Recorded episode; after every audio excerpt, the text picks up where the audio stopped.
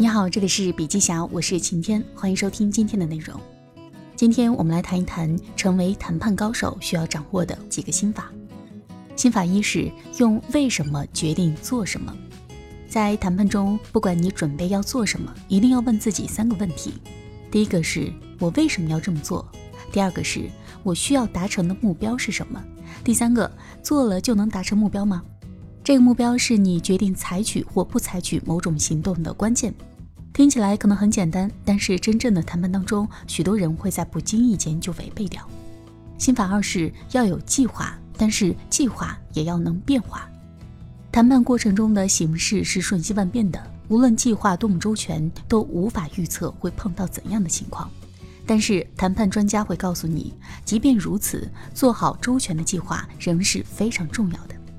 通常呢，在谈判前，我们需要做好如下准备：第一个是明确自己的需求以及意愿付出的价格，也要想好对方所有可能的需求及出价，明确自己所能接受的最差的提案，甚至猜想一下对方的接受底线。第二个是想好当双方意见不一时，对方可能采取的施压手段以及相应的抵抗对策。以上的内容呢，都是需要在谈判之前就要做好周全计划的，否则很容易在谈判中陷入被动。但是呢，充分的计划并不能保证万无一失，你还要随时观察现场形势的变化，观察对方的行动，抓住对方的偏好，揣摩对方真正的意图，然后呢，适时的对原有计划做出调整。在谈判中，既要了解对方所有可能的需要，以做好充分的准备，也一定要观察对方的反应，通过聆听提问，通过现场所搜集到的信息，去判断对方真正的需求所在，从而呢对原有计划做出必要的调整。所以，请牢记第二个心法：要有计划，但是计划也要能变化，才能够在谈判中既保持一定的信心，也具备足够的弹性。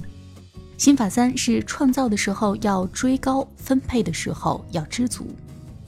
美国一位心理学家，名字叫做贝瑞施瓦茨，他在《选择的吊诡》一书中，将世界上的人简单分成两类：一类是很容易满足的人，被称作知足者；另一类是不容易满足的人，被称作追高者。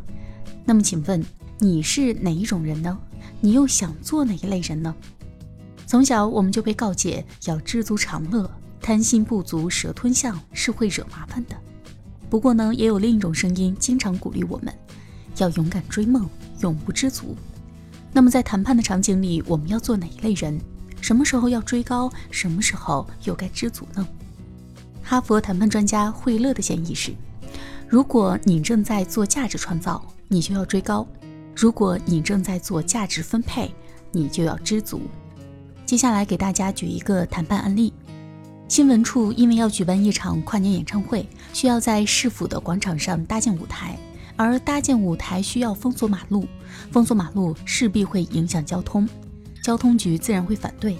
如果两个单位召开协调会，局面通常会变成新闻处需要封锁更长的路，而交通局却坚持只能封锁更短的路，双方各不相让，很容易就变成了零和谈判了。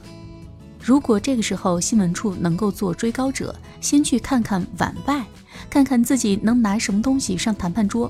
比如说，新闻处可以将手中所有的宣传渠道借给交通局使用，不仅可以让更多市民尽早知道封路的信息，也能够让交通局来做更多的宣传，从而提升市民对交通的满意度。同样，交通局也可以先去看一看，是否可以找到更多的替代道路，以减少麻烦。或者是是否可以协助一些人力来帮助新闻处更快地搭建好舞台，这样呢都会增加谈判桌上的利益，使谈判更容易达成双赢。在做好追高者之后，我们也要懂得做个知足者。新闻处可以考虑替代道路的方案，减少对于交通的影响。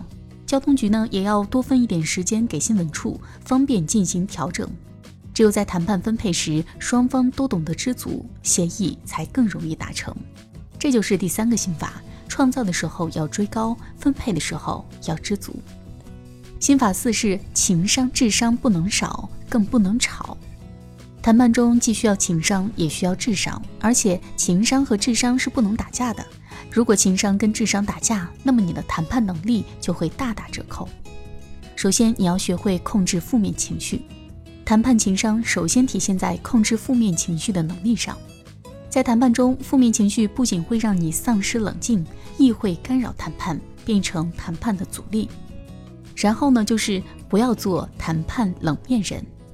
你可能会有这样一个疑问：既然情绪可能会妨碍谈判，甚至变成阻力，那么在谈判中，我们变成一个没有情绪的冷面人不就行了吗？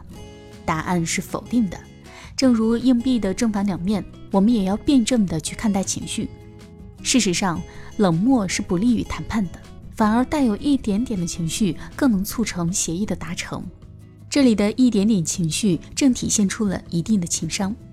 试想，如果对方知道你有一定程度的焦虑，他就势必会拿出东西来安抚你。比如说，你担心跟对方订了货之后，明年这个货一旦涨价，自己就很可能支付不起货款。当你说出这一焦虑时，对方想跟你成交，就势必需要给你更多的保证，或拿出更多的证据来让你安心。所以在这种情况之下，你的适度焦虑对谈判具有正面促进的效用。同样，在谈判当中，你让对方知道自己有一点愤怒，或是有一点失望，那么在这种情况下，如果对方想让你满意，就有可能会做出某些让步，去为你创造更多的利益。可能会说：“哎呀，您别生气了，我来帮您想个办法。您觉得这个方案如何呢？”那么这个时候，自己的一点点愤怒与失望，其实对协议的达成是具有推动作用的。试想，在谈判中，如果你没有任何情绪，完全变成冷漠的人，对方就无法感觉到你的喜怒哀乐，也就没有让你满意这样的压力了。但凡事过犹不及，如果你的负面情绪失控，不仅会把事先计划好的战略战术全盘打乱，更会影响谈判的结果。本来拿不到最想要的，也可退而求其次拿到次佳的。但是如果情绪失控，整个谈判就陷入非理性和不可控的地步，不仅会摧毁双方的协议，更会进一步伤害双方的关系，后果是不可想象的。所以说，在谈判过程当中，一定要记住，情商、智商不能少。更不能吵这个心法。最后一个心法是要对最坏做好准备，也要对最好做好准备。在谈判中，我们也要对可能发生的最坏情况做好充分准备。如果谈判对象翻脸了，我们还有别的谈判对象吗？或是有其他途径可以解决自己的问题吗？如果对方拒绝自己的要求，我们是离开谈判桌，还是退而求其次，选择其他的呢？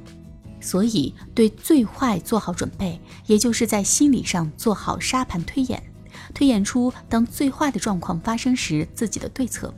就算这个最坏状况真的发生了，你也要做好充分的准备，以应对情况，不会慌乱到不知所措。分析了对最坏做好准备之后，我们再来看看什么是对最好要做好准备。我们对谈判总是有某种期望的。如果谈判的结果远远高于自己原来的期望，此时你可能会喜出望外，甚至得意忘形，以至于乐极生悲。所以在谈判中，假设自己要的是五毛钱，对方真的给你五毛钱，甚至给你一元钱，该怎么办呢？此时应该礼貌地向对方表达感谢，但是一定不要把兴奋与高兴过分地表现在脸上。如果你显得过于兴奋与高兴，会让对方觉得。哎呀，是不是给你太多了？可能给你两毛钱就够了。这时候你的情绪表现是十分不利于后面的谈判的。同时呢，也要记得，天下没有免费的午餐。对方给你一元钱后，会不会有其他的要求与条件呢？所以在面对超出预期的结果时，你更应该谨慎的面对谈判，不要让自己被兴奋冲昏了头脑，而做出一些未经思考的举动。